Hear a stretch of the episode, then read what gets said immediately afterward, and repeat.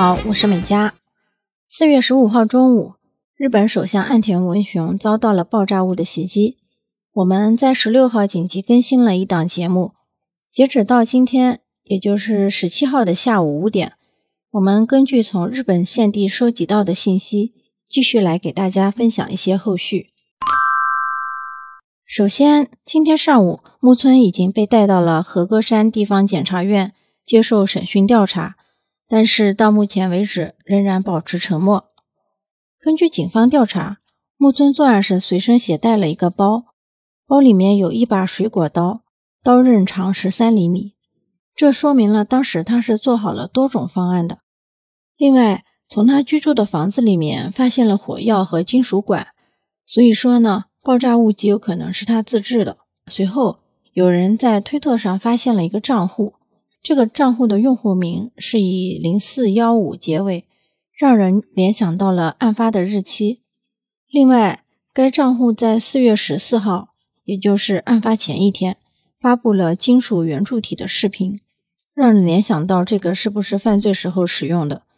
目前还不知道这个账户是不是木村本人的推特账号，但是他发的这个视频是跟另一个网站上发布的玩具管炸弹的照片是一样的。事件发生以后，推特上发生了一个戏剧性的事情，“木村龙二的同学”这个词。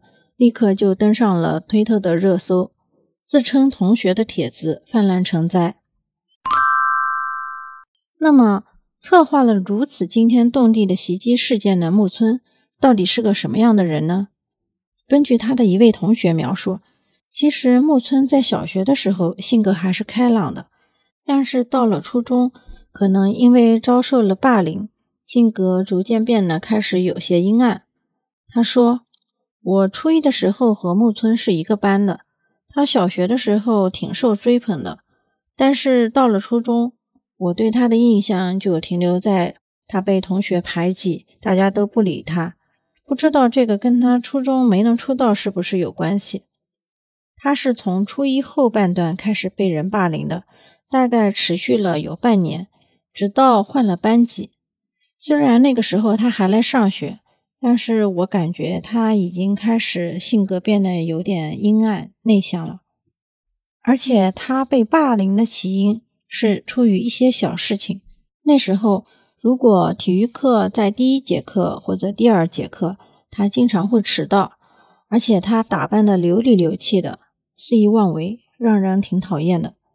大家都觉得这小子拽什么拽。后来到了初二，我见他的次数也越来越少了。他好像不来上课，而是去了心理辅导教室。不过说到霸凌，他好像也没有受到过拳打脚踢。另外，像我们男女同校的这种中学里面，还会有一些挑拨离间。不过，我觉得其实他也没有被欺负的那么厉害。嗯，不知道是不是因为这些不太严重的霸凌，让小时候令人追捧的少年的自尊心受到了伤害。其实木村小学毕业照看起来还是挺阳光单纯的。他还写过一篇名为《未来的梦想》的作文，里面是这么写的：如果我成为了一名发明家，我想制造出人人都喜欢的机器人和新车。如果有一辆孩子们都可以乘的车就好了。所以我要造一辆孩子们都可以乘坐的新车。不过如果车里面只有孩子，事故就会增加，所以我想造一辆孩子们和大人都可以安全乘坐的汽车。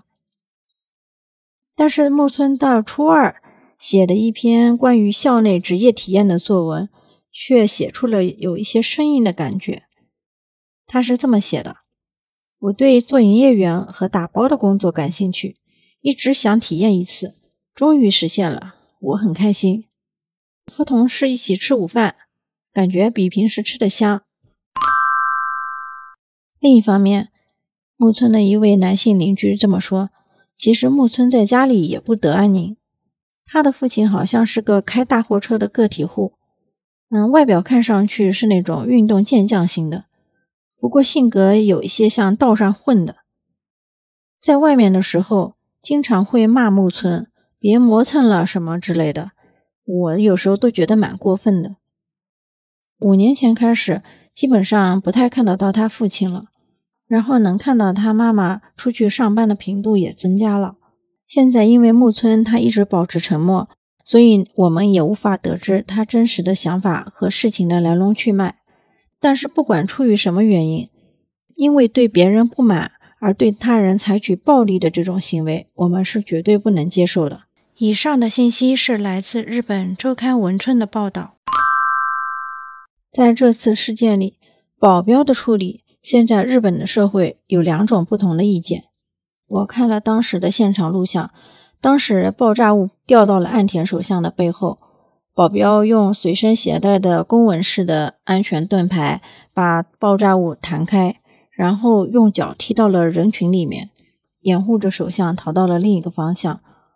对于把爆炸物踢到人群里面的这种处理方式，网友们提出了异议，他们认为保镖把爆炸物踢到老百姓的人群里面，如果发生爆炸，那会发生多么严重的后果？是不是他们觉得为了保护政要就可以牺牲其他人？这次没有发生严重的后果，真是不幸中的万幸了。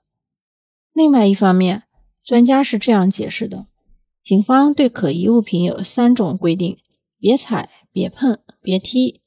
通常放在那里不动的东西，我们是不允许去触碰或者踢开的。但是当时那个可疑物品在滚动，而且岸田首相就在你的身边，所以你必须要把它弄远一点。所以我认为保镖做的是对的。关于嫌疑人使用的武器，枪械专家高仓总一郎是这么分析的：他使用的是。类似于水管一样的东西，材质一般是不锈钢或者铜。火药应该是模仿了当时暗杀安倍首相时使用的武器，因为都一样发出沉闷的响声，冒非常多的白烟，所以我判断应该用的是黑火药。至于威力如何，不好说。我看到后来掉落在现场的，之前木村手上拿的那个爆炸物。